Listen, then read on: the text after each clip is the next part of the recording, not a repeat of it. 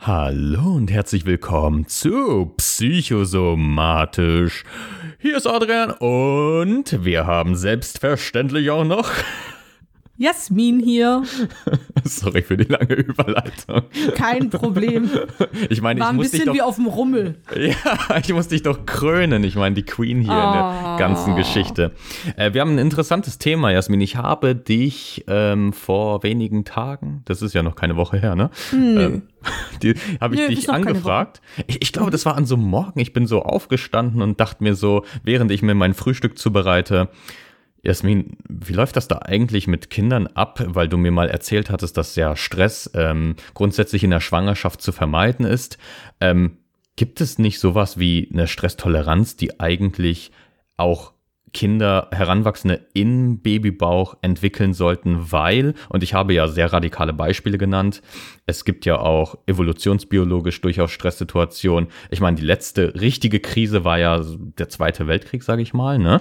Ähm, ansonsten gab es ja auch, ich meine, in früheren Zeiten nicht immer Friede, Freude, Eierkuchen. Und ja, ähm, Jasmin, erzähl mal, was ich da für ein. Nein, Bullshit war das jetzt nicht komplett, was Nein. ich. Ne? Nö, absolut nicht. Also ich finde auch, das ist eine berechtigte Frage. Wir gehen auch sehr viel auf die Evolution heute ein, weil Ah. die, ähm, ja, das ist das, was in jedem Säugling, in jedem äh, Baby inne liegt, Ja. ist äh, sehr viel Evolution. Und äh, wenn man da ein bisschen drauf achtet, ähm, merkt man erstmal, was für intelligente und kompetente Wesen wir da auf die Welt bringen. Ähm, die Sache mit dem Stress, ähm, ich glaube, ich hatte dir das ungefähr so erklärt, dass das jetzt, das ist rein meine Theorie, das ist jetzt ein bisschen durch mein Psychologiestudium belegt, ein bisschen Ja. durch viele Bücher, die ich lese. Ähm, ich zitiere jetzt aber keine Studie. Es ging ja ähm, dir, wenn ich das richtig verstehe, darum, ob äh, Babys praktisch, die viel Stress ähm, ausgesetzt sind in der Schwangerschaft, praktisch mit einer angeborenen hohen Resilienz, also einer, Genau, genau. ähm, einer, wie soll man das jetzt umschreiben, Resilienz, einer Stressfähigkeit auf die Welt kommen. Ja, also ich, Ja. ich habe Resilienz immer verstanden als so eine Art Widerstandsfähigkeit. Ne? Ja, es ist ja, es ist ein bisschen schwierig, weil ähm, ich ich ähm, das Wort Resilienz und die Bedeutung dahinter gerade in der Psychologie sehe ich immer ein bisschen als schwierig an, weil es praktisch so dargestellt wird, wer nicht resilient ist, der geht an den kleinsten Dingen kaputt.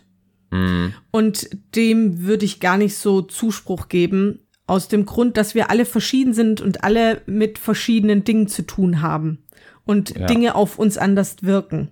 Genau. Aber ja, es geht bei der Resilienz darum praktisch, wie gut man aus Krisen des Lebens heraustritt, um das jetzt mal salopp zu sagen. Genau, und, und um das Ganze noch so ein bisschen komplettieren äh, zu dürfen, ich habe dann gemutmaßt, das war meine Hypothese, je mehr Stress in der Schwangerschaft, desto höher dürfte eigentlich die Resilienz des Babys sein. So, ne? Richtig. Genau. Und meine Gegenthese war nein. Und zwar aus folgenden Gründen.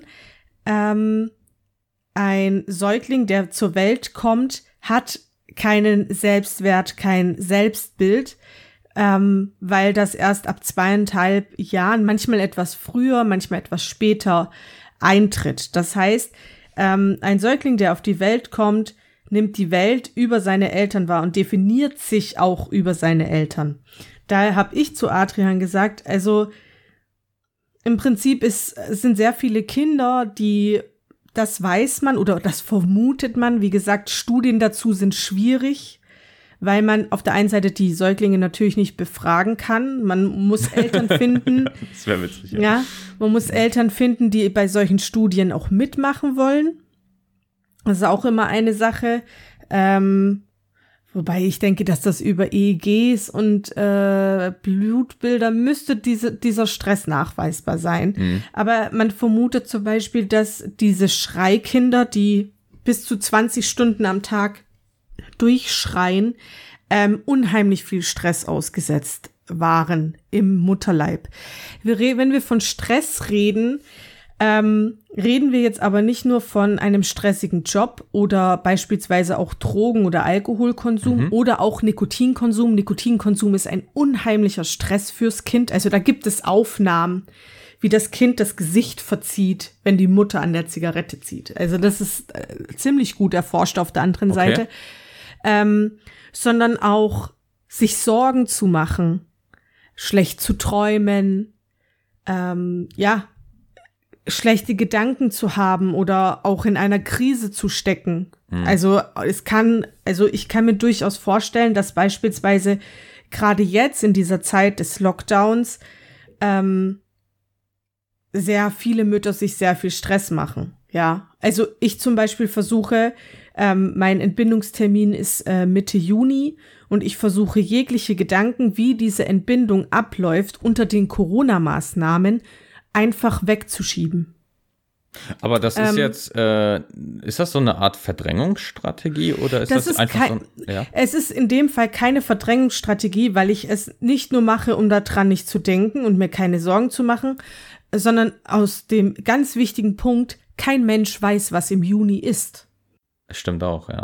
Was ja. diese Woche für Maßnahmen sind in Krankenhäusern, kann ja in zwei Wochen schon wieder anders sein und in ja. vier Wochen schon wieder anders sein. Und wenn ich mir praktisch jetzt Gedanken mache und mir Sorgen mache, wie ich unter einer Maske gebären kann, wenn ich schon beim Einkaufen fast umhagel wegen einer Maske, ähm, dann mache ich mir unnötig Stress, mhm. sozusagen. Weil das etwas, das ist ein Parameter, den kann ich nicht beeinflussen. Ich kümmere mich trotzdem darum, wie meine Geburt aussehen soll. Ich habe trotzdem äh, ein, ein Geburtsplan, den, den schreibt man, wo man sich bestimmte Sachen wünscht, was Medikamente und Ablauf angeht. Aber ähm, gerade das, was durch Corona jetzt bedingt ist, versuche ich eben jetzt nicht in meine Gedankenwelt zu bringen, weil es auch sehr unlogisch wäre. Aber mhm. trotzdem machst du dir einfach Gedanken so, also wenn alle Maske tragen, in einem Jahr auch noch, und du hast einen Säugling, der über die Mimik lernt. Ach, stimmt, ja. Und versteht, dann ist das durchaus ein Problem. Ja, und dazu gibt es zum Beispiel schon Untersuchungen. Aber dieser ganze Stress, es wird immer gesagt, vermeidet ihn vermeidet schlechte Gedanken, was wirklich immer super funktioniert, weil wenn jemand sagt, denk nicht an einen rosa Elefanten, ja. denkt man ja auch überhaupt nicht dran. Ähm, setzt einen so ein bisschen unter Druck. Und deswegen, um das ganz klar zu sagen, der größte Stress, den euer Baby in eurem Bauch aushalten muss, darf, kann, kann mit eurer Liebe, wenn das Kind auf der Welt ist, wettgemacht werden. Und das war das, was ich auch zu Adrian gesagt habe. Ich vermute, dass äh, Kinder egal, und dann ist es eigentlich egal, ob sie sehr gestresst sind oder nicht im Mutterleib, durch eine liebevolle, gefestigte Bindung zu den, zur Mutter, Mutter 2, Vater, Vater 2, I don't know, zu den Bezugspersonen, wer auch immer das sei und wer auch immer dieses Kind täglich mit Liebe, Fürsorge und Mut überschüttet, ähm, dass dann eine Resilienz aufgebaut werden kann, die dieses Kind eben mitnimmt in die Zeit, wo es das selbst erkennt. Sag mal, kann man denn diese Liebe auch schon während des, äh, während der Phase im Bauch irgendwie zeigen oder vermitteln? Mhm. Ja, also wenn, äh, wenn mein Mann oder ich die, die äh, Hand auf den Bauch legen, ja. ähm, wird sich unser Kind dran schmiegen. Wird sich ah, auf die Seite legen und dorthin gehen. Also das Kind erkennt auch die Stimmen. Ähm, ich rede auch mit unserem ungeborenen Kind, mein Mann auch. Ja. ja. Ähm, man fängt dann auch irgendwann an, bestimmte Musik abzuspielen, um praktisch schon mal so ein Abendritual ähm, ja, einzuleiten, weil die Musik wird das Kind wiedererkennen, wenn es auf der Welt ist. Auch ähm, wird das Kind zum Beispiel Geschwistergeräusche erkennen oder in unserem ja. Fall auch unsere Katzen. Mhm. Also unser Kind wird keine Angst vor den Katzengeräuschen haben, weil das unser Kind begleitet, seitdem es hören kann. Okay. Übrigens, dass du gewähnt hattest, dass wenn man sich äh, erst recht, also die, das Ziel setzt, nicht zu stressen, dass dann sozusagen mhm. der Stress erst recht aufkommt. Äh, das erinnert mich an eine Anekdote von einer Professorin, die hat sich, also es gibt äh, immer wieder in der Medizin ähm, Leute, die sich mit Stress auseinandersetzen und die Professorin hatte als Spezialgebiet Stress und Krebsentstehung und man kennt ja diesen mhm. Zusammenhang mhm. relativ gut. und ihre Aussage war im Prinzip so, je mehr ich davon lese, desto mehr stresse ich mich und desto mehr weiß ich, dass ich eigentlich jetzt krebsgefährdet bin. Ne? Ganz, ganz schlimme ja. Situation. Ja, also das ist das auch. Ähm, ich, ich muss auch sagen, ich habe gerade am Anfang, also ich bin ja sonst jemand, der sich mit einem Thema, ähm, wenn er sich mit dem Thema auseinandersetzt, egal was es ist, dann guckt er sich alles an. Ja, mhm. negative, positive, jeden Parameter. Ähm, Fehlgeburten waren etwas, was ich absolut gemieden habe, was ich auch jetzt noch meide. Also du meinst darüber ja. lesen, ne? Darüber lesen, darüber sehen, darüber ja. hören. Ich glaube, das ähm, machen relativ viele aus Angst, ne? Dass die da. Ähm, ich, ich hatte furcht, also ich bin auch jetzt noch nicht frei von Ängsten, dass noch ja. was passieren könnte. Und am Anfang aber noch viel, viel mehr als heute. Also liegt natürlich daran, dass du irgendwann das Kind spürst und dann bekommst du eine gewisse Sicherheit. Ja. Aber am Anfang, nach jedem Arzttermin, habe ich erstmal vor Erleichterung geweint, weil ich das Herzchen hab schlagen sehen. Ja. ja. Und deswegen, deswegen habe ich mich absichtlich mit solchen Themen nicht beschäftigt. Und das ist dann vielleicht äh, eine Art Ausweichtechnik, aber auf der anderen Seite muss ich mich damit beschäftigen. Mhm. So, und dann ja. kann ja. man es auch getrost lassen. Und äh, zu diesem Thema, ohne es nochmal anzusprechen, man kann ja auch sehr viel präventiv tun. Ich meine, wir haben ja auch schon ein bisschen über Ernährung gesprochen. Und ich sage es mal so, wenn die Hauptmikronährstoffe, die als Defizit in der Schwangerschaft angegangen werden, sprich sowas wie Folsäure als bestes Beispiel, ansonsten sowas wie Jod oder auch gegebenenfalls Selen. Ähm, solche Dinge, wenn man die relativ gut handelt und auch schon Vorsorge vor der Schwangerschaft trifft, ist eigentlich die Wahrscheinlichkeit, dass da irgendwas passiert, gleich null, ne? außer man hat da, das, das ist eine Aussage, die ich absolut nicht unterschreibe, okay. weil, ähm, also es, es gibt, glaube ich, nichts, was man einem Menschen, der ein, eine Fehlgeburt, einen Abbruch erfahren hat, äh, sagen kann, um das zu relativieren. Das als erstes. Es ist aber manchmal durchaus so, dass du die beste Vorsorge hast und äh, dein Körper aber beispielsweise weiß, dass äh, dieser Embryo ähm, nicht überlebensfähig ist und ihn praktisch vorher in den Abbruch leitet. Also man geht doch davon aus, dass der Körper da sehr viel regelt. Ähm, dann natürlich im sehr frühen Stadium, ja. Aber es ist immer gut, das Beste zu machen. Aber ich glaube, das macht jede Mutter. Ich, also ich, ich würde sagen, dass ein Hauptteil aller, aller Schwangeren und, und Frauen, die ähm, schwanger werden wollen, ähm, ihr Bestes geben für ihr Kind. Ähm, mhm. Aber ich möchte nur sagen, es gibt kein Patentrezept gegen eine Fehlgeburt. Gibt ja, das leider nicht. Das ja. äh, stimmt, das war vom Ausdruck vielleicht nicht ganz korrekt. Deswegen, also ich, ich weiß ja. unbedingt, was du meinst, als wenn du die ja, ich meine, Voraussetzungen ich meine diese hast. typischen pathologischen Krankheitsbilder, die mit einer ähm, Fehlernährung einhergehen. Also, genau. dass man die reduziert auf null. Ne? Genau. Also das sind sowas es wie Neuralrohrdefekt und Co. Ja, bitte? Es ist manchmal einfach so, dass, ähm, also es, ich, ich kenne selber äh, Mütter, die äh, ziemlich lange nicht wussten, dass sie schwanger sind, weil sie zu der Zeit beispielsweise tief in der Drogenszene steckten mhm. und auch noch bis zum achten Monat auf jedem Rave waren und jedes äh, Wochenende vollgeballert waren mit Ecstasy. Mhm. Ähm, das, dem Kind geht's wunderbar.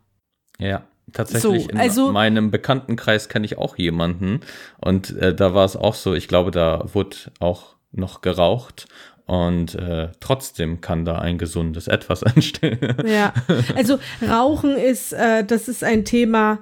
Ähm, ich bin ja selbst Raucherin gewesen. Ja. So, ich habe äh, ja schon vor der Schwangerschaft, lang vor der, was heißt lang vor der Schwangerschaft, also im, im Mai aufgehört, im, im Oktober wurde ich schwanger. Oder äh, ja, Ende September. Ähm, was für mich persönlich immer eine ganz klare Entscheidung war. Ich wusste schon immer, dass ich vorher aufhöre zu rauchen und dass ich keine Mutter bin, die mit der Kippe am Kinderwagen rumläuft. Und ich mag das immer noch nicht sehen. Man muss aber auch dazu sagen, dass es auch heute noch Frauenärzte gibt, die sowas erzählen wie, ja, sie können nicht einfach abrupt aufhören zu rauchen, weil dann bekommt das Kind Mangelerscheinungen. Was völliger Bullshit ist, weil. Mangelerscheinung von, von was? Nikotin? ja, keine Ahnung. Also, ähm, nur mal so, wenn du aufhörst zu rauchen, die ganzen, ähm, wie nennt man das, äh, die ganzen Mangelerscheinungen oder die ganzen ähm, Entzugserscheinungen, äh, ja. liebe Leute, das ist eine rein, das ist ein rein psychischer Entzug. Der Körper braucht kein Nikotin, äh, der will auch keins. Ja, okay, also, also gibt es keine körperliche Nikotinabhängigkeit, weil nein, das ist Blödsinn. Also ähm, ich glaube, Dr. Stefan Friedrich, Friedrich, kennst du bestimmt, ist das auch ist Coach. der von Gedankentanken. Ja, der hat ja. das mal äh, ganz schön bildlich dargestellt, dass eigentlich unser Körper, wenn wir rauchen. Der ähm, war ja ähm, Psychiater, ne, der Friedrich. Ich bin mir nicht ja, sicher. Ja, ja, der hat seinen Facharzt dort gemacht nicht. in der Psychiatrie. Ah, ja, okay. Ja. Ähm, da, äh, und zwar, dass praktisch auf unseren Synapsen dann wie so kleine Kopfhörer drauf sitzen, damit man dieses Nikotin, was einfach ein Nervengift ist, verträgt. So, und okay. das ist eine reine Gewohnheitssache. Also, ähm, du körperlich abhängig, selbst, selbst von Alkohol und Drogen, ja. bist du spätestens nach drei Tagen körperlich clean. Aha. Alles, was den Entzug wirklich schwer macht, wenn du sagst, du bist auf Turkey oder Entzugserscheinungen hast, die auch, also die spiegeln sich körperlich wieder. Ja. Das, ist, das stelle ich gar nicht in Frage. Ne? Das so. ist alles Psyche. Also du bist von zurück zu unserem Podcast. genau. genau. Nee, aber, aber total. Sind wir ist, voll ja. abge, abgedriftet. Ja, ey, aber ich ähm, finde die Überleitung nochmal, weil ich war ja noch bei Ernährungsphysiologie. Ja. Und es gibt ja auch Zusammenhänge zwischen den äh, Mineral- oder Mikronährstoffen, die ich aufgezählt habe, vor allem äh, Folsäure und Selen und Schwangerschaftsdepression tatsächlich. Also auch da kann man präventiv sozusagen schützen, weil auch eine Schwangerschaftsdepression letzten Endes Stress ist. Ne? Meinst du jetzt in der Schwangerschaft oder eine pränatale? Also, äh, Puh, da müsste ich noch mal ein, ja, da müsste ich noch mal einlesen. Ich glaube, ja. es ging eher ums Wochenbett. Kann das sein? Also die meisten bekommen äh, eine Depression ja. nach der Geburt. Das, das kann ich gerade so nicht ad hoc raussagen. Aber letzten Endes ist ja beides nicht vorteilhaft für das Kind, Abs oder? Ja, also da vorteilhaft für das Kind. Ähm, da finde ich es extrem wichtig, mal zu sagen, so dumm das klingt, wir schieben mal kurz das Kind zur Seite, weil das ist ein riesiges gesellschaftliches Problem, dass wenn Leute dann zum Beispiel zu einer äh, frisch entbundenen Mutter nach Hause kommen und äh, sagen, und wie geht's dir? Und die Mutter sagt sowas wie, ja, die Geburt war ganz schön traumatisch für mich und ich kann seitdem nicht mehr schlafen und so wirklich gut geht's mir auch nicht. Und ich weiß, also ich fühle mich wirklich nicht gut. Ich fühle mich allein, ich weine viel. Und dann wird gesagt, ja, aber Hauptsache das Kind ist gesund. Ist das ähm, ein wirklicher Fuck-Move? Ich kann es gar nicht anders sagen, weil äh, es gibt ja anscheinend Leute, die sich um das Kind kümmern können. Ja. Ähm, und einem Kind kann es nur gut gehen, wenn es der Mutter gut geht. Und ähm, ich beispielsweise, ich habe ja in meiner Jugend Depressionen gehabt. Mhm. Und ich habe mich ganz klar mit dem Thema auseinandergesetzt, dass es möglich sein kann, dass ich eine, eine Wochenbettdepression bekomme. Mhm. So, nicht weil ich das plane oder sonst was, sondern weil Depressionen einfach kommen. So. Mhm. Und ich habe mir praktisch einen Notfallplan gebastelt, was passiert, wenn es soweit ist. Okay. So. Ähm, weil dann kannst du dich nicht um dein Kind kümmern. Ja. Du hast überhaupt keinen Bezug zu deinem Kind und ähm, auf sowas kannst du dich jetzt auch nicht wirklich vorbereiten. Mhm. Das funktioniert nicht. Ja. Und dann ist es die allerbeste Variante zu schauen, wo ist mein Kind gut aufgehoben? Vielleicht beim, beim Partner, bei der Partnerin, vielleicht bei einer guten Freundin, vielleicht holt man sich sogar beim Jugendamt Hilfe, auch wenn das immer sehr verschreckend wirkt, aber wenn man beim Jugendamt um Hilfe an, anfragt, ähm, heißt das nicht, dass einem das Kind weggenommen wird. Ja, also, sondern das ist ein, ein, eigentlich ist das ein gutes Zeichen fürs Jugendamt, wenn eine Mutter sagt, passen Sie auf, ich habe eine postnatale Depression ich ähm, kann das im Moment nicht, ich brauche eine Haushaltshilfe, whatever, wenn niemand im Kreis Ja. ist, ja, kannst du ja, auch bei der ja. Krankenkasse anfragen. Ähm, aber wichtig, und das habe ich glaube ich schon mal gesagt, also was mir sehr stark aufgefallen ist, sobald du schwanger bist, bist du eigentlich so nicht mehr so viel wert. Es wird immer nur geguckt, dass es dem Kind gut geht. Ja. Das ist natürlich sehr, sehr wichtig. Aber ähm, du bist auch wichtig als Mutter. Ja, also du, abgesehen davon, dass dein Körper da, also möchte mal so sagen, ja, ähm, in meinem Körper entsteht gerade nicht nur ein neues Leben, sondern auch ein neues Organ. Das soll mir erstmal jemand nachmachen, ja. Ich, ich habe einfach meine Plazenta gebastelt. Ja. So. Ja, Adrian, machen wir das doch mal nach. So, weißt du? Ja, das haben wir Ja, schon ich weiß, oft dass du besprochen, das dass das willst. nicht geht. So. Ja. Ähm, aber ähm, auch eine Mutter braucht Zeit und Zuwendung und Liebe. Mhm. So, ja. Aber jetzt reden wir natürlich, äh, das passiert nicht jeder Mutter. So. Und wir wollten ja eigentlich heute drüber reden, wie intelligent und kompetent unsere Babys sind. Ja. Und ähm, du hattest das eigentlich, äh, also es, äh, ich weiß jetzt gar nicht, wo ich da anfangen soll, weil ich so hyped bin von dem, von dem Thema und ich das so krass finde, was alles in unserer heutigen Zeit so unterbunden wird. Ja. Also Ja. wir können ja mal mit Ernährung anfangen, weil ich weiß, dass das deine Passion ist. Mhm. Ja.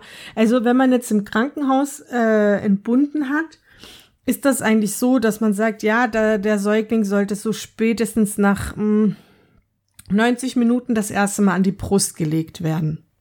Ja, Okay.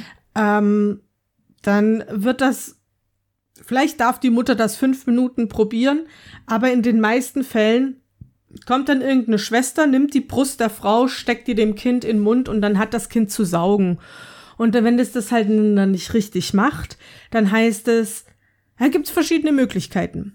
Trinkt das Kind äh, zu langsam, dann ist es schläfrig und muss dabei immer wieder gepiekt werden. Trinkt das Kind zu schnell, dann ist es zu gierig. Liegt das Kind lang an der Brust und macht gar nichts, dann ist es faul. Okay, Ähm, also das ist jetzt umgangssprachlich im Prinzip. das wird das sagt. gesagt. Das wird das, gesagt. Das wird okay, durchaus okay. gesagt. Ja. Ja. Ähm, dabei hat die Natur was ganz Tolles eingerichtet, weil die Natur und die Evolution kannte jetzt keine Krankenhäuser mit Hebammen und Krankenschwestern. Mhm. Und dann hat man vielleicht als Frau beim Sammeln von Bären vielleicht auch irgendwann mal irgendwo in der Wildnis alleine entbunden. Und so eine Entbindung ist ja kein Spaziergang. Ja. Und dann kann es ja auch sein, dass du einfach mal einschläfst nach der Geburt. Ja, Und dein Baby liegt bei dir im Bauch. Und äh, auf dem Bauch, Entschuldigung. Und ähm, da stößt einer das Baby. wenn man das. Kind dort, äh, ich glaube, das geht nicht. Aber wenn man das Kind dort liegen lässt, Ja. merkt man, dass nach 15 Minuten spätestens plötzlich der Po anfängt zu robben. äh, okay. Und dann merkt man plötzlich, aha, okay, das Kind bewegt sich. Und nach spätestens 90 Minuten hat das Kind die Brust von ganz alleine gefunden. Das robbt hoch zur Brust. Mhm. Die Brust findet es noch leichter, ähm, wenn Fruchtwasser drauf ist. Wobei ähm, es so ist, dass während der Schwangerschaft äh, die, der Brustwarzenhof ähm, dunkler wird, Okay. weil Kinder ja noch nicht so gut sehen. Ja. ja. stimmt. Die Augen öffnen die sich sofort? Frage. Ja, äh, dazu komme ich Okay. gleich zu den Augen. Aber damit die das finden und dann gehen die auch im richtigen Winkel an die Brust. Weil meistens sind Stillprobleme, weil die Brust falsch im Kindermund liegt. Das ist dann ein Ah. Problem für die Mutter, das ist ein Problem fürs Kind. Kinder, die beispielsweise sehr langsam und in kleinen Schlücken und in mehreren Mahlzeiten trinken, haben einen empfindlichen Magen und wissen, dass sie kleine Portionen besser vertragen als große. Oh. Kinder, die sehr viel trinken und einen sehr krassen Zug haben, Die sind bei haben zum ja absolut richtig. Adrian, du sagst es absolut richtig, ohne es zu wissen. Die haben einen höheren kalorischen Bedarf. Ja, ja, ja. Die müssen schneller mehr Kalorien aufnehmen. Kinder, die lang an der Brust liegen und gar nicht trinken, die suchen einfach mehr Nähe. Weißt du So. zufällig, wie viel Gramm Eiweiß in so Muttermilch ist, beziehungsweise wie viel Säuglinge aufnehmen? Das ist so unterschiedlich. Aber es Ähm, ist das relativ viel, ne? Also das ist schon- Äh, Adrian, das kannst du nicht sagen. Erstens ändert sich das von Tag zu Tag. Okay. Es ändert sich je nach Jahreszeit. Es ändert Jahreszeit? sich. Ja, also nehmen wir jetzt mal den, also wir nehmen jetzt mal ein Inuit-Baby, Ja.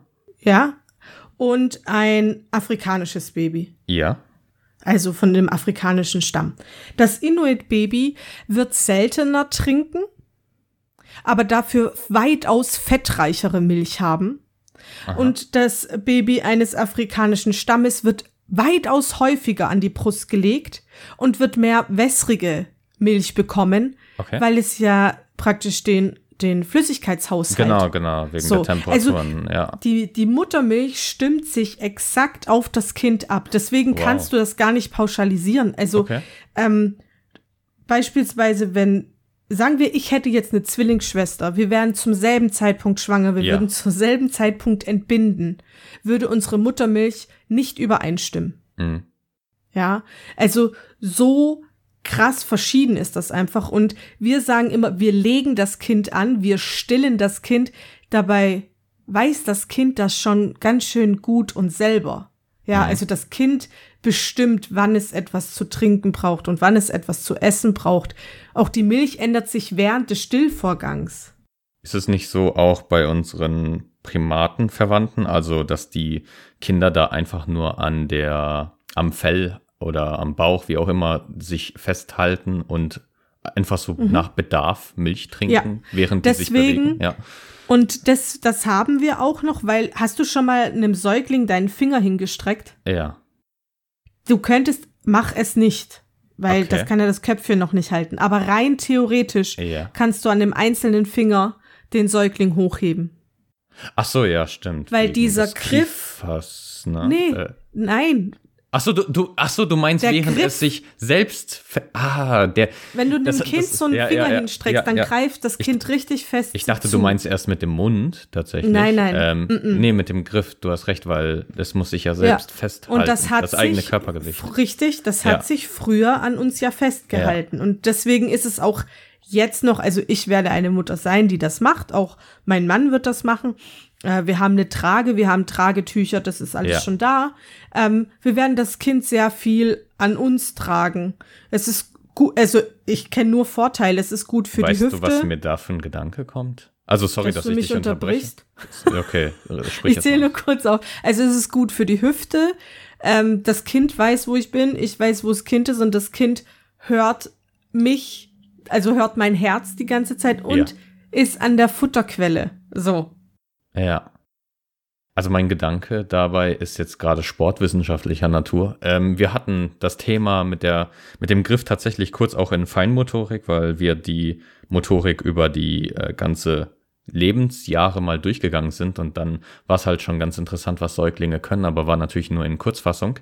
Ähm, was ich mir jetzt tatsächlich erst jetzt, jetzt, erst jetzt kam mir die Frage auf, ist es nicht eigentlich schade, dass man die Kinder dann immer irgendwie trägt und hält, weil sie so gesehen einfach die Kraft verlieren? Ähm, nein, weil, also, wenn sie ganz frisch sind, sage ich jetzt Ja. mal, ähm, können sie noch nichts alleine. Also natürlich, du guckst irgendwann, ähm, sobald sie sich drehen können, die müssen ja lernen, das Köpfchen zu heben. Genau. Also man, man unterstützt das schon, aber unterstützen im Sinne von dem Kind Raum dafür geben. Aber in den meisten Fällen liegt so ein Säugling, weil das halt auch einfach mal gang und gäbe war, so 12, 13 Stunden festgeschnallt in seiner Wippe Hm. auf dem Rücken. Und sowas lässt doch das Kind dann verkümmern, oder nicht? Ja, absolut. Ja, also ja. dann krieg- gibt's noch ein Sonderkissen, damit der Kopf nicht platt wird vom die ganze Zeit liegen. Okay. Danach muss man dann halt noch zum Osteopathen, weil die Hüfte nicht richtig ist. Oh Gott. Ja, Oh, also- Okay, ganz schlimm. Nein, äh, wenn, ja. wenn ich dafür sorge, dass die Hüfte meines Kindes, äh, ja, Ja. hm. so, also, ähm, es ist, es ist ein ganz schwieriges Thema, weil uns einfach sehr viel äh, Schmu beigebracht wurde durch die Industrialisierung und Mhm. wir irgendwie vergessen haben, was die Generation davor so, gemacht hat. Ja, also nee, selbst die Generation, nee, die Generation davor und die Generation davor, die können wir vergessen bei aller Liebe, ja. ähm, gerade wenn es um die emotionale Stabilität geht. Und es geht auch nicht darum, jetzt jedes afrikanische Volk anzuschauen, weil ähm, ich habe hier keine zwölf Frauen, die mein Kind mit mir stillen können. Stimmt auch, ja. ja. Aber es geht darum zu schauen, einfach mal das Kind zu beobachten und das Kind vor allem als Mensch wahrzunehmen. Wir waren zum Beispiel bei den Augen. Also mhm. Kinder haben die Augen offen, auch schon im Mutterleib. Mhm. Also unser, unser Kind hat, ich glaube, letzte Woche die Augen aufgemacht im Mutterleib. Mhm. Und manche Hebammen, weil Kinder müssen sich ja drehen. Mhm. Also Jetzt ist das Köpfchen im Moment praktisch zu meinem Kopf gerichtet, aber für die Geburt muss das Köpfchen ja in Beckenendlage. Ja. Und manche Kinder will man da so ein bisschen animieren und da gibt es bei den Hebammen zum Beispiel einen Taschenlampentrick. Dass die okay. mit der Taschenlampe auf den Bauch leuchten oder in den Bauch leuchten und dadurch das Kind dann praktisch dorthin kommt. Okay. Ja, also die Kinder haben ja. die Augen schon offen. Die sehen aber nicht allzu gut die erste Zeit. Also ja. sagen wir so, ihr Sichtfeld ist, ist sehr eingeschränkt. Sie erkennen unsere Gesichter nach einer Zeit, aber sie sehen nicht das alles. Aber jetzt stell dir mal Folgendes vor, Adrian. Dein ganzes Leben hast du in einem warmen, kuscheligen, abgedunkelten Raum in einer Höhle verbracht. Ja, mhm. plötzlich ohne Vorwarnung wirst du durch irgendeinen engen Kanal gedrückt ja, dich nimmt irgendjemand mit einer Schutzmaske in grellstem Licht raus, ja, guckt, schüttelt, dann fängst du an zu schreien und jetzt würdest du noch alles sehen. Du würdest auf einmal die ganze Welt erkennen. Du wärst total überfordert. Und das mhm. ist wirklich der Grund, warum Kinder am Anfang nicht so gut sehen. Mhm, Weil Stimmt, also, diese, dass sich die Rezeptoren noch ausbilden müssen, hat eigentlich so gesehen auch totale Vorteile wegen Absolut, der Sinnes, das, äh, das ist, ja. das ist der einzige Grund, weil du ja körperlich schon so viel durchmachst. Also ja, wie gesagt, ja. das Baby weiß ja nicht, dass Mitte Juni bist du raus. So ist Auszugstag. Das weiß das Kind ja nicht. Ja, sondern es geht dann einfach los. Und keiner sagt ihm was, weißt du so. Ja. Aber ja. eine kurze Zwischenfrage, das weißt mhm. du bestimmt. Ähm, wenn du jetzt ein Frühchen hättest, ähm, wie ist es da mit dem Sehen? Bildet sich das relativ schnell aus oder dauert das noch länger? Also, das ist ja, das, also es ist ja so abgefahren, dass, ähm, also unser Kind, glaube ich, wiegt jetzt letzte Woche, oh, lass mich lügen, 600 Gramm. Aha. Und ab jetzt können manche Frühchen schon überleben. Ja, genau. Also das ist total abgefahren, weil bis vor ein paar Jahren waren wir noch bei anderthalb Kilo. Ah. Und jetzt können wir schon Kinder, die 600 Gramm wiegen, also die überleben. Und ähm, es ist eigentlich so, dass ähm, auch durch die bessere Medizin sehr, sehr viele Frühchen ähm, bis zum dritten Lebensjahr ihre Defizite aufgeholt haben. Okay. Ja, also ähm, wenn du jetzt ein Frühchen hast, beispielsweise im siebten Monat, mhm. ja, dann wäre das ja noch mal zwei, zwei bis drei Monate im Mutterleib gewesen, also eher zwei. Ähm, und so lange bleibt das dann auch im Krankenhaus, im mhm. Brutkasten. Ja, und dann wird natürlich geschaut. Aber da wird dann also es wird geschaut, dass da sehr viel Mutternähe ist. Es wird geschaut, dass die Kinder natürlich wachsen und genug Ernährung, äh, Nahrung bekommen. Ähm, aber dann die Entwicklung, also na klar, man nimmt dann vielleicht einen Logopäden und äh, vielleicht einen Ergotherapeuten später dann. Aber die meisten Kinder entwickeln sich bis zum dritten Lebensjahr dann so nach, dass die dann mit drei, spätestens vier mit anderen Vierjährigen auf einer Entwicklungsebene sind. Okay. Ja, also es ist ja so, dass das, dass das menschliche Kind, der menschliche Säugling eh nicht fertig ist, wenn er rauskommt. Mhm. Also, ähm, und das geht auch nicht mehr, weil unsere Köpfe einfach zu groß geworden sind und das Beckenloch sich praktisch nur bedingt angepasst hat. Ja. Also Geburten waren praktisch auch früher leichter, weil wir waren allgemein kleiner. Also wir reden jetzt von long, long time ago, ja, so, Mhm, wo wir noch ein bisschen Fell dran hatten. ja. So, ähm, unsere Köpfe waren kleiner, wir waren von der Körpergröße kleiner.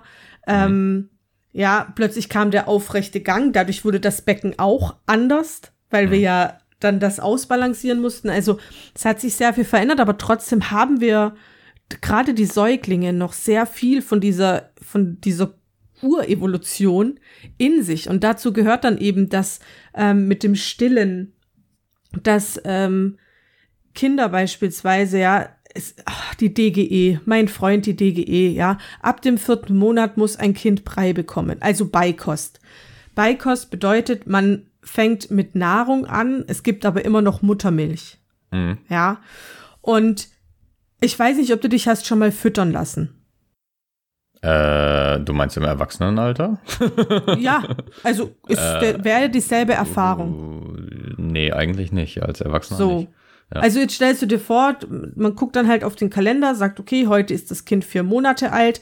So, jetzt setze ich das in seinen Sitz und Ja. hier und pff, hier und pff, hier. Und das ist eigentlich total überfordernd und eigentlich zeigen uns Kinder, wann sie bereit sind für Nahrung. Ja, also beispielsweise mein Mann und ich haben uns jetzt schon einen Hochstuhl gekauft mit einem Säuglingssitz. Und jeder hat gesagt, hä, ihr braucht das doch erst mit vier, fünf, sechs Monaten, wenn das Kind isst. Aber wir werden das Kind, wenn wir essen, am Tisch sitzen lassen.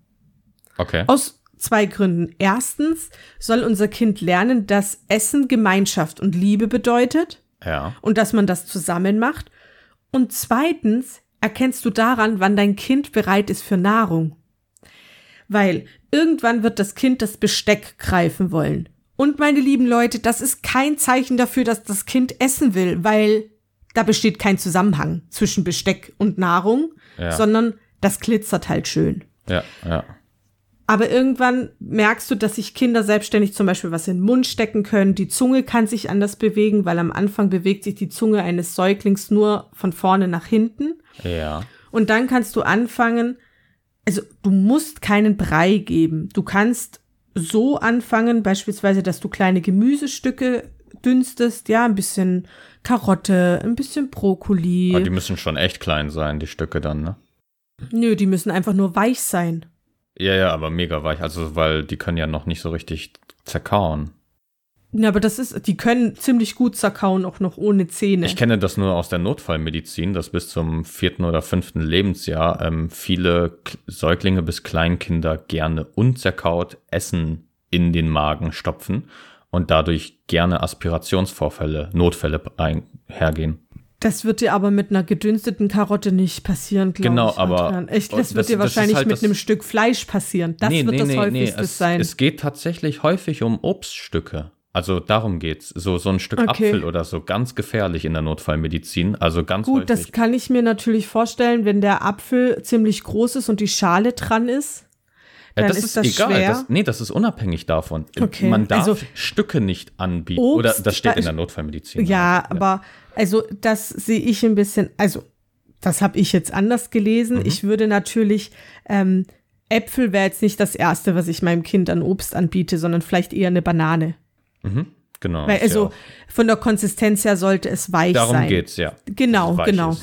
Richtig. Und deswegen auch nur gedünstetes äh, Gemüse. Und Ja. wenn das Kind anfängt zu essen, geht's auch gar nicht darum, dass das Kind seinen Kalorienbedarf über das Essen decken muss.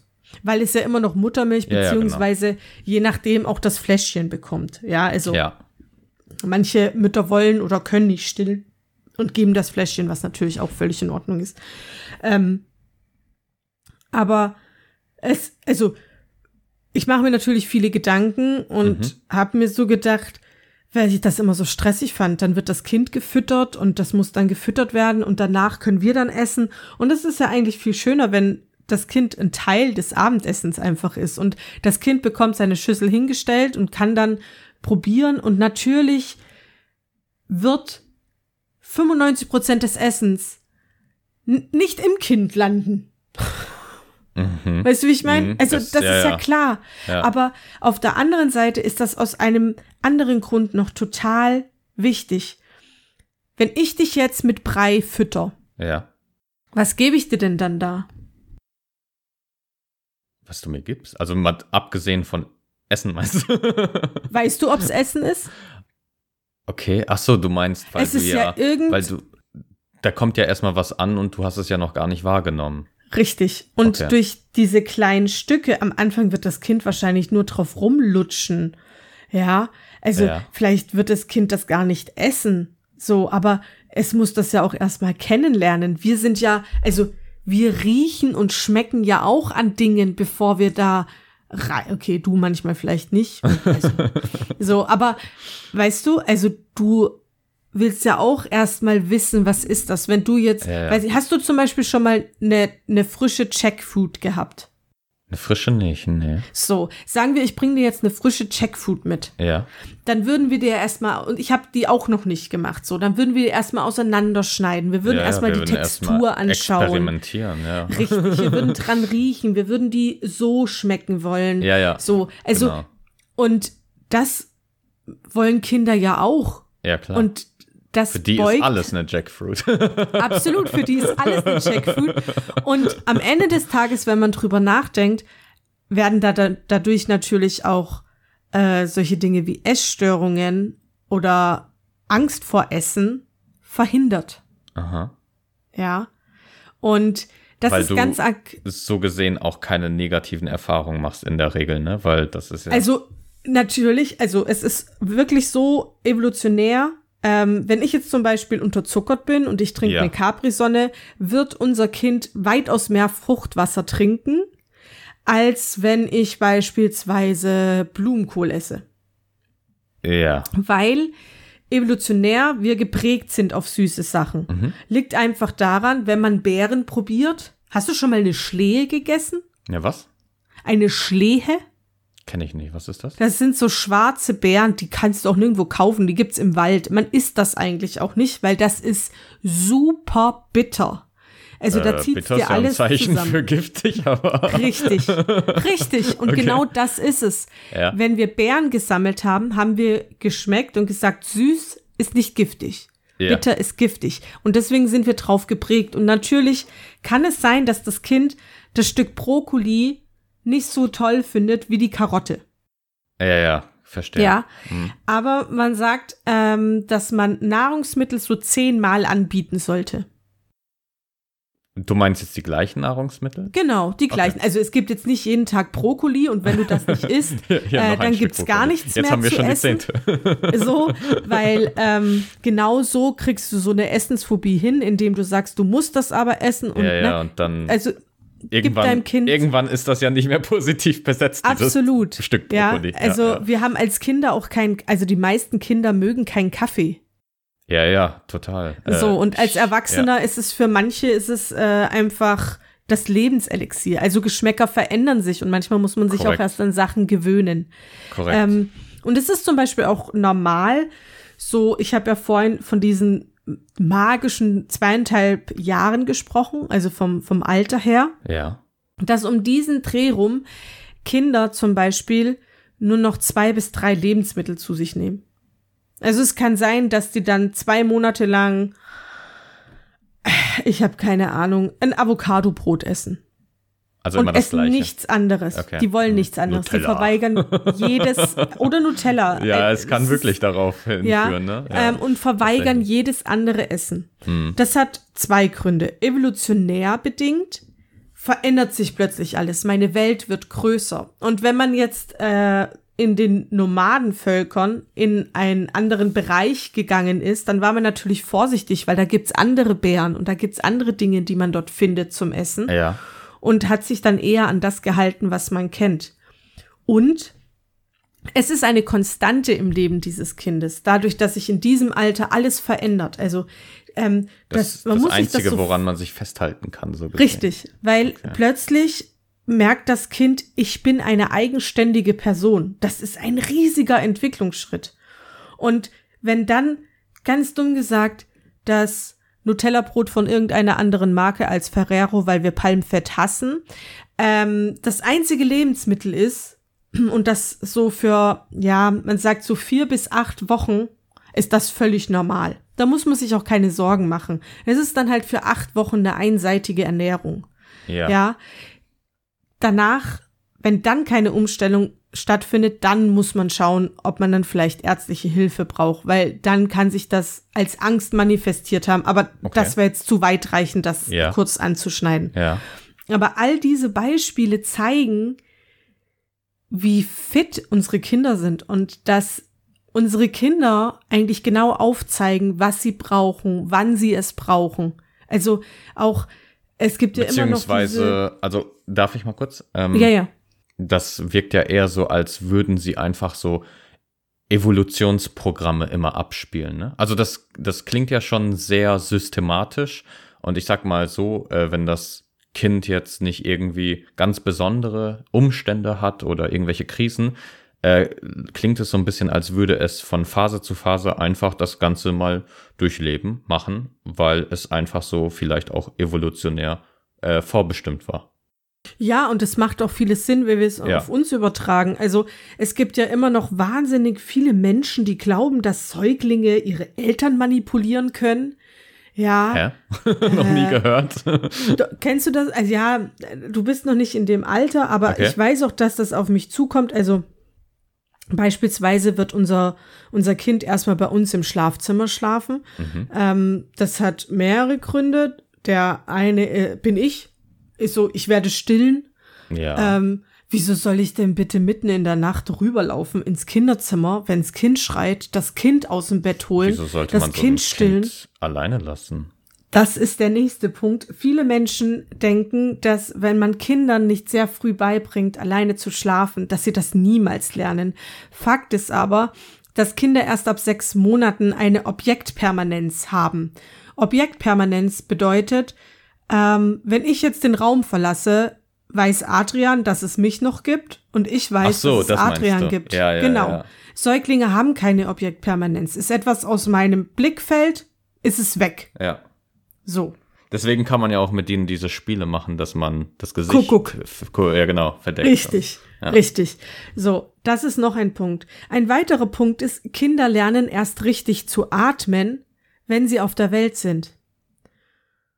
Und von wem können sie es besser lernen als von der Mutter, die neben ihnen liegt? Also Ja. du meinst, dass die Atmung sich da noch entwickelt.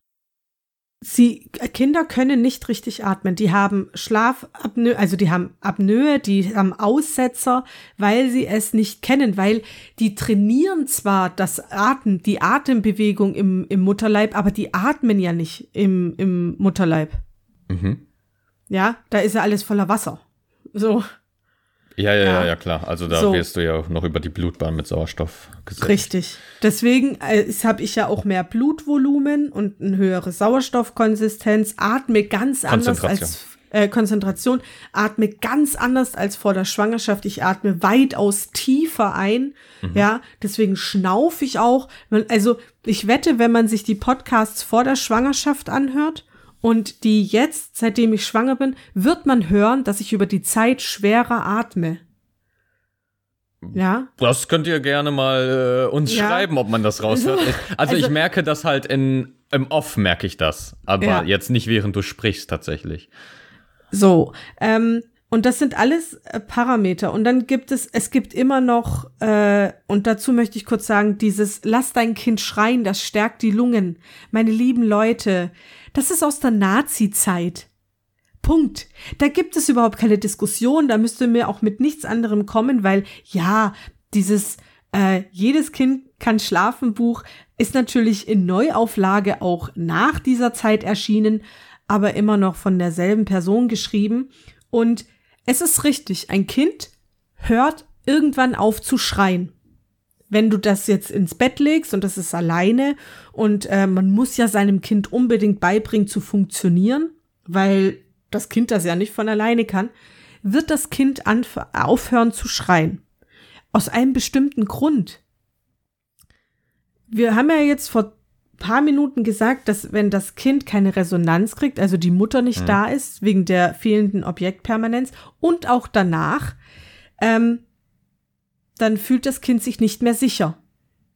Und wenn man jetzt zurückdenkt an so Höhlen und da liegt dann so ein Kind alleine und schreit und kriegt keine Resonanz, dann weiß das Kind aus evolutionärer Sicht, es ist jetzt besser, die Klappe zu halten, mhm. bevor mich das Säbelzahntiger findet.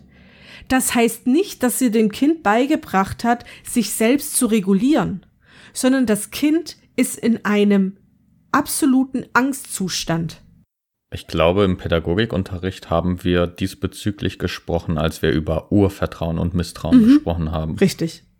Da wird das gelegt. Das heißt, auch ja. im Umkehrschluss und ein fehlendes Urvertrauen ist ein wunderbarer Saatboden für psychische Probleme. Ja. Ja. Ist das Urvertrauen nicht gegeben und das gibt, gibt man als Elternteil. Also ich, ich, das Kind ist halt, äh, ihr habt ja ein Kind gemacht, nicht damit ihr nach einem halben Jahr eure Ruhe habt, sage ich jetzt mal. Ja. So, also natürlich ist das, äh, viele werden jetzt sagen, ja, krieg du erst mal dein Kind und wenn die Nächte dann immer kürzer werden und ja, ja aber ich habe mich ja dafür entschieden. Ich habe mich doch dafür entschieden, ein, ein Leben auf die Welt zu bringen. Mhm. Und natürlich haben Kinder auch in der Nacht Hunger und müssen auch in der Nacht gestillt werden. Die haben ja auch einen ganz anderen Schlafrhythmus, ne? Ja, und überleg doch mal, also diese, die, diese kleinen Mägen, ich glaube, in den ersten Tagen gehen da nicht mal 50 Milliliter rein. Okay. Aber die haben einen extrem kalorischen Bedarf. Ich, mhm, ich kann dir genau. nicht sagen, wie hoch. Aber du musst, also nur, wenn du dir überlegst, was alles passiert. Ja, ja. In dem ersten Jahr. Ja. Da, da brauchst du Energie zu. Klar. Ja, es geht ja im Prinzip äh, darum, ganz logisch. dass das Säugling und auch Kleinkinder ja äh, wenigstens mindestens ihren Kalorienbedarf decken. Und es, äh, es ist ja gar keine Frage, ob die sich irgendwie übersättigen, weil das geht ja im Prinzip richtig. so gesehen gar da, nicht. Ne? Nicht nur im Prinzip, Adrian, das ist vollkommen richtig. Ja. Ähm, ein Kind kann, also am Beispiel der Muttermilch, obwohl das in der, an der Flasche funktioniert das im ersten Jahr auch nicht. Danach funktioniert das, weil spätestens dann Zucker bei der äh, Pränahrung zugeführt ist. Aber ein Kind kann nicht an Muttermilch übersättigen. Also du kannst hm. kein dickes Kind von Muttermilch bekommen. Ja. Das funktioniert nicht, weil, wie vorhin gesagt, die Muttermilch ist ja auch perfekt drauf abgestimmt. Die ist auch auf, auf den Schnupfen, den das Kind gerade hat, abgestimmt. Hm. Ja, also das ist schon krass, was da alles passiert und wie toll, also ich glaube, wir vergessen einfach, was für ein Wunderwerk wir Menschen sind. Und dazu gehören auch die Säuglinge. Ja. Hattest du diese Studie gelesen, die ich mal gepostet habe auf Famous, auf diesem Insta-Profil, äh, mit Muttermilch? Mit, mit was war das? Mit dem Omega? Nee. Nee, nee, äh, da nee. ging es um, boah, das sind so Stoffe der ganz spezieller Klasse. Man kann sie sich vorstellen wie so bestimmte Bestandteile von äh, Fettsäuren, also da aus Fettsäuren können ähm, bestimmte Zwischenprodukte entstehen. Also ich bin ja auch kein Chemiker, ich kann es mhm. so gar nicht detailliert erklären, aber diese Stoffe ähm, sind auch zuständig, um als Signalstoffe im Kind zu fungieren und die werden über die Muttermilch weitergegeben. Mit anderen Worten kann man schon jetzt sagen, okay, habe ich keine Muttermilch, fehlen in der ähm, synthetischen Nahrung auf jeden Fall schon diese Signalstoffe. Was, das auf jeden Fall. Genau, ja. und das ist ja schon ein Gedanke wert. Ähm, und dann kann man diese Signalstoffe in der Konzentration verändern mit seinem Lebensstil. Also macht man Sport beispielsweise, verändert sich die Konzentration exorbitant. Also so auf jeden Fall, dass man es statistisch sehr, sehr gut äh, unterscheiden kann. Und äh, man weiß einfach, dass man sozusagen mit dem Sport als Mutter ähm, dem Kind signalisiert über die Muttermilch, werd nicht fett. weißt du, was ich meine? ja, ja, ja, ja, ja. Ich, also ich, ich habe mich jetzt zum Beispiel mit, mit Stillen und Ernährung habe ich mich noch nicht auseinandergesetzt, aber das ist so mein nächstes Feld, weil mhm. ich schon gehört habe, dass bestimmte Lebensmittel, und da muss ich gucken, ob das stimmt oder ob das so weißt du, so Ammenmärchen wie, ja. ach, wenn der Bauch so und so ausschaut, dann wird's das und das ist. Aber auf jeden Fall, was immer wieder kommt, ist, dass Hafer gut wäre für die Muttermilchproduktion. Also alle sagen okay. immer äh, halt Oatmeal. Alle machen Porridge, alle Overnight Oats. Da muss ich mal schauen, an was das liegen soll. Ähm, damit würde ich mich einfach als nächstes befassen, weil eigentlich bin ich einfach davon ausgegangen, dass ich mich einfach gesund ernähre. Ja, also, gut so. Weißt du? Ich, ja, ich habe mich jetzt auch im Speziellen damit noch nicht befasst, aber ich glaube, diese Hafer-Thematik ist ja einfach nur ein Grundbaustein einer gesunden Ernährung. Ne? Also Jetzt, So, aber also- es, ist, es wäre interessant, wenn du dazu was Interessantes liest, ähm, Ja, dazu bestimmt. vielleicht eine Episode zu machen, aber dann am besten vorher mir schicken, weil äh, ich glaube, da müsste ich mich auch einlesen in die Thematik, was die Science dazu sagt. Ne? Ja. Adrian und seine Wissenschaften. Naja, es ist halt Wenn du interessant. Wissenschaften Ne? heiraten könntest, du Ja. würdest es tun. Weißt du, kennst du so Hunde, die sich ähm, auf dem Boden rollen und wälzen auf dem, äh, wenn sie irgendwie so eine schöne Stelle Wenn sie finden? Schafsscheiße zum Beispiel Zum sehen. Beispiel. Aber es kann ja, es kann ja auch einfach die Decke sein oder auf dem Bett, ne? Ja. Oder auf dem Rasen. Ja, Ja. Das, das, der Hund bin ich und das unten ist die Wissenschaft. Ich weiß nicht, was ich von dieser bildlichen Darstellung halten soll, weil einerseits finde ich sie sehr schön, aber auf der anderen Seite Hilfe. Hilfe. finde ich sie auch etwas verstörend, ehrlich gesagt. Aber Habe ich ja, dich jemals nicht verstört? selten. Selten. Na, aber also es ist dieses, dieses Muttermilch, dieses stillen Thema ist ähm, ein extrem schweres Thema, Ja, weil ja. im Prinzip kann jeder stillen. Es wird meistens sehr viel kaputt gemacht von außen. Ähm, vor allem der Druck ist mit Sicherheit ein, ein Mittel, ähm, weil eigentlich ist es egal, was du machst. Es ist sowieso falsch. Du stillst zu oft, du stillst zu wenig, du stillst zu lange, du stillst zu kurz. Was du stillst, du stillst nicht. Ja, und am Ende denke ich mir, also eigentlich, und so sehe ich das halt auch, ich möchte stillen, auf jeden Fall. Ähm, wenn man mich fragt, wie lange, dann sage ich immer, ja, das werden wir dann entscheiden. Dann kommt die Frage, wer wir, du und dein Mann. Und ich denke mir, also meinen Mann wollte ich jetzt nicht an die Milchbar ranlassen. Ähm, das Wobei, Kind das gibt's ja ich- auch, ne? Ja, aber. mh.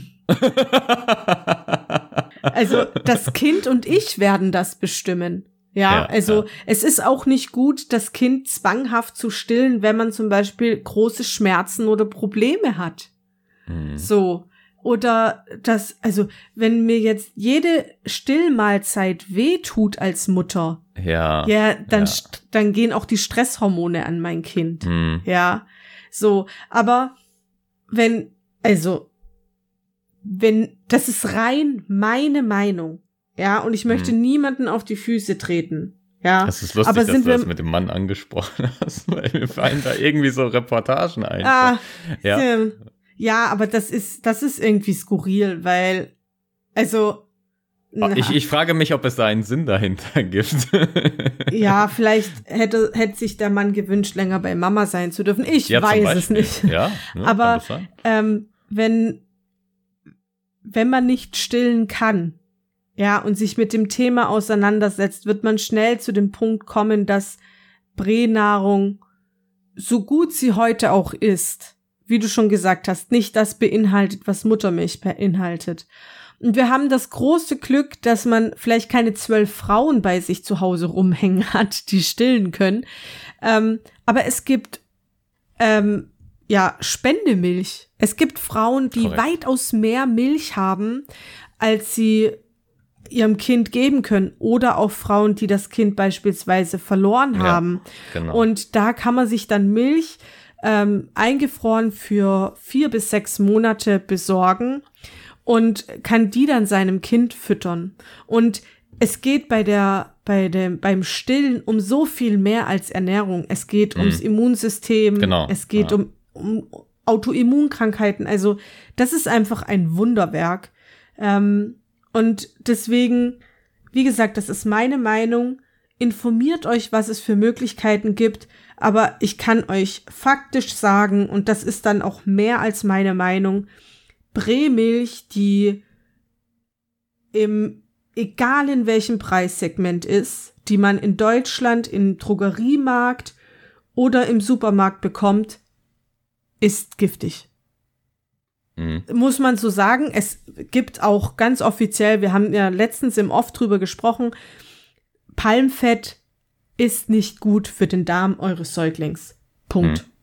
Genau, also ja. Jasmin formuliert das natürlich immer ganz drastisch, also giftig. Nee. Also, na, lass mich mal, Jasmin. Lass mich mal. Also es ist auf jeden Fall nicht so gesundheitsförderlich. Ne? Ähm, das giftig. ist der Punkt, den wir hier ansprechen wollen. Und äh, du hast es ja auch ganz richtig angesprochen, da gibt es ja auch noch diese Prohormone in Muttermilch und die sind ja unheimlich wichtig, beziehungsweise genau auf die Entwicklung des Menschen ausgerichtet. Ne? Das kann man synthetisch gar nicht nachmachen. Das ist nicht mal stabil. Also äh, wir wissen ja teilweise noch die Stoffe nicht, die da entstehen. Mhm. Ähm, also als ich diese eine, das eine Paper da gelesen habe, du musst wissen, dass dieser Signalstoff dort ähm, identifiziert worden ist. Das war vor knapp fünf Jahren oder so. Mhm. Also ähm, das ist noch alles und in Kinderschuhen sozusagen. Ja. Und ähm, das Lustige ist, als du gesagt hast, im Prinzip könnten alle stillen. Ich, kann, ich musste mich erinnern, als ich ähm, im Klinikum war wegen meiner Typ 1 Diabetes-Diagnose. habe ich ähm, im Fernsehen gesehen, wie die über Brustdrüsenzellen beim Mann gesprochen haben, mhm. dass man die theoretisch auch dazu mit Hormonen verleiten kann, dass man stillen kann als Mann. Guck mal, also den Teil Den einer, Teil einer, könnte ich übernehmen, den ne? Den könnte ich übernehmen. Ja. Absolut. So, aber ich weiß nicht, ob man dann auch so einen Milcheinschuss kriegt. Also, ich, also man kann so ein bisschen Milch bekommen, wenn ich das Milch mitbekommen habe, aber halt nicht in den Mengen, die, was es ausreicht, ne? Also von, äh, ich habe in letzter Zeit sehr viel über Milcheinschuss gelesen mhm. und gehört und das macht mir ein bisschen Angst. Okay, also du meinst, weil, weil das, das muss sehr schmerzhaft sein. Genau, darum geht's, ja. Naja, ich werde dann berichten. Ich nehme es dann äh, einfach live auf. Oh mein Gott! Genau, und wir, ich, ich werde das dann hier so abspielen lassen, wie, mich damit foltert. Alles gut. Ja. Ähm, Nein, also ja. ich ich glaube, ich, ich hoffe, dass das äh, klar wurde, wie cool Säuglinge sind. Hm, oder was wir da von denen lernen können. Ja. Was wir also, unterschätzen. Ja. Eigentlich zeigen sie uns, was, was sie brauchen. Genau. Und wir müssen nur hinschauen. Aber das müssen wir manchmal lernen, Jasmin. Ja, ja. ja. Genau. Ja, ähm, das ist mal wieder eine sehr interessante Folge gewesen. Ähm, genau, schreibt uns gerne mal ein Feedback, wenn ihr diese Folge bis hierhin abgehört habt. Ähm, vor allem, da Jasmin ja immer noch mitten in der Schwangerschaft ist, sie wird ja auch diese ganzen Phasen durchleben. Ob, ähm, naja, ihr könnt ja Jasmin direkt schreiben, aber ob ihr vielleicht zu einem bestimmten Thema dann auch sozusagen Live-Kommentare von Jasmin haben wollt im Podcast. Ich meine, könnte ja auch ein absolut, interessantes Thema absolut. sein. Ne? Ich sehe also, das ja immer wieder. Ich bin da Jasmin, auch offen. Genau, sie ist offen und äh, Jasmin redet unglaublich gerne über die Themen. Sich da auch ein. Ja, das muss man halt sagen. Ne? Ja. Ähm, das, das ist schon sehr ambitioniert und das freut mich ja auch, weil man ja auch eine Menge lernt. Alright, ähm, genau. Auf Instagram habt ihr in den Show Notes entweder Dia Beauty, Jasmin Thiel oder Athletic Type 1 bei mir, Adrian Famula. Ja, ähm, ich würde die Folge jetzt auch dann so gesehen abschließen. Wir haben eine gute Stunde gefüllt, ne? Das ist schon mhm. ordentlich. Ich habe mich extra beeilt, aber es ist halt ein großes Thema, ne? Da kann man sich nicht beeilen. Das ist nee. äh, absolut, ist auch nicht Sinn der Sache. Ähm, genau, falls ihr Vorschläge zu einer Episode habt, auch außerhalb des Ganzen, natürlich immer, immer gerne. Also wir haben uns ja auch schon mal an Vorschläge gerichtet. Ähm, wir hören oder lesen immer gerne eure Kommentare und Nachrichten. Vergesst das nicht. Ihr seid noch da und dürft mitbestimmen. Richtig. Gut. Ja, Jasmin, ich lasse dir den Abschluss. Ja, ihr kennt es ja wahrscheinlich schon. Esst lecker, passt auf euch auf und liebt euch. Bis nächste Woche. Ciao. Ciao.